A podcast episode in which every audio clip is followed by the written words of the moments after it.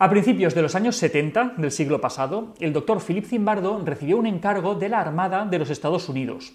Querían que realizara un estudio sobre la vida en la prisión para poder entender los conflictos que con cada vez más frecuencia se estaban dando en las cárceles americanas.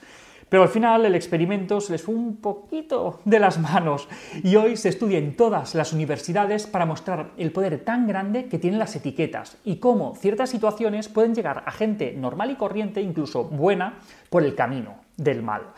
¿Qué, qué pasó? Pues vamos a verlo. Nada más recibir el encargo de la Armada Americana, Zimbardo y su equipo se pusieron manos a la obra y empezaron con la selección de los participantes que formarían parte del experimento. Para eso pusieron el siguiente anuncio en la prensa. Se buscan estudiantes masculinos para participar en un estudio psicológico sobre la vida en la prisión. Se pagarán 15 dólares diarios a lo largo de una o dos semanas. Comenzaremos el 14 de agosto y para más información y solicitudes pónganse en contacto con no sé quién. Tened en cuenta que esos 15 dólares diarios hoy en día serían el equivalente a unos 90 euros, más o menos, lo cual es un pastizal para un estudiante universitario.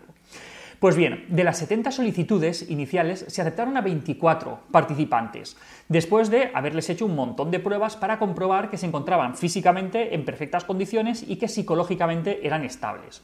Todos eran jóvenes, universitarios, blancos y de clase media. A estos 24 voluntarios les asignaron de manera aleatoria a uno de los dos grupos que formarían el experimento. O bien serían carceleros o bien serían prisioneros. Zimbardo estaba verdaderamente obsesionado con lo que se conoce como la validez ecológica de los experimentos, esto es, que lo que allí sucediera fuera un reflejo lo más fiel posible de lo que ocurre en el mundo real. Por eso construyeron una cárcel específicamente para hacer este experimento y la situaron en los sótanos del Departamento de Psicología de la Universidad de Stanford. Un investigador sería el alcaide de la cárcel y Zimbardo se autoproclamó como el superintendente de la prisión. Pues bien, el ambiente carcelario que crearon fue tremendamente realista. Los guardias recibieron porras y uniformes de aspecto militar, gafas de, espejo que les impedían el contacto ocular con los presos. Trabajarían a turnos y podían ir a descansar a sus casas cuando terminaran sus horas de trabajo. Se les prohibió explícitamente ejercer la violencia física sobre los presos, pero también se les dijo que era su responsabilidad dirigir la prisión y que tenían que hacerlo como estimaran conveniente. Se les explicó que ellos tendrían todo el poder y que los prisioneros no tendrían nada de poder. Por otro lado, los prisioneros vestían únicamente con batas y con sandalias, sin siquiera permitírseles que llevaran ropa interior. Se les llamaba por un número, ni siquiera por su nombre, y lo llevaban cosido en el uniforme. A ellos no se les dio ninguna instrucción especial después de haber pasado por, la selección. Tan solo se les dijo que pues, esperaran en su casa y que ya les avisarían el día que comenzara el experimento. Pues bien, de repente, un día, sin previo aviso, estando tranquilamente en sus casas, llegó la policía y les imputaron por robo a mano armada, para después arrestarlos. Este show, y recordemos la, obsesión de, Zimbardo por la validez ecológica, fue llevado a cabo por policías reales que colaboraron en esta parte del experimento. Recordemos que, Zimbardo tenía el apoyo de la Armada e incluso de la policía. Pues bien, los presos pasaron por todo el procedimiento de detención, fueron fichados, les tomaron fotos, las huellas, toda la historia, les leyeron sus derechos y posteriormente fueron trasladados no a una cárcel, sino a la prisión ficticia que crearon en la Universidad de Stanford. A partir de aquí todo se desarrolló con mucha rapidez y pronto la cosa empezó a descontrolarse. Los prisioneros sufrieron y aceptaron tratos sádicos y, humillantes. Ya el segundo día del experimento se produjo un intento de motín y los guardias no tuvieron ningún problema en hacer horas extra para disolver la revuelta. Atacaron a los prisioneros con extintores sin que les vieran los directores del experimento y decidieron dividir a los prisioneros en celdas de buenos y celdas de malos o peligrosos para hacerles creer que habían informantes entre ellos.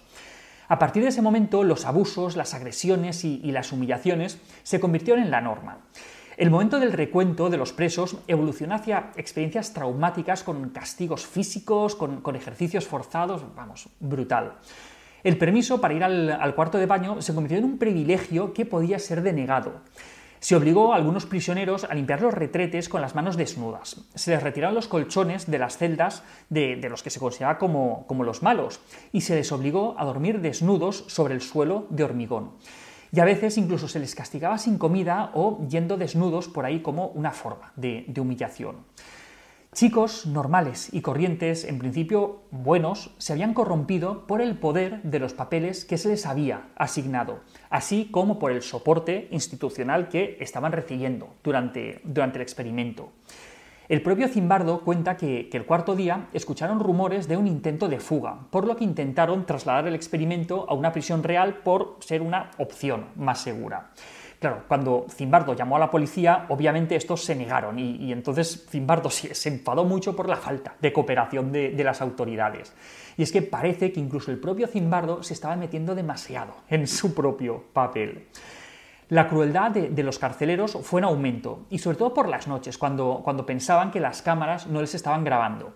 Y muchos se enfadaron cuando se canceló el experimento. El estado emocional de los prisioneros se deterioró de una manera muy importante. Los llantos y, la dificultad para, pensar con claridad eran frecuentes entre ellos. Incluso dos de ellos sufrieron traumas severos por los que tuvieron que ser apartados del experimento.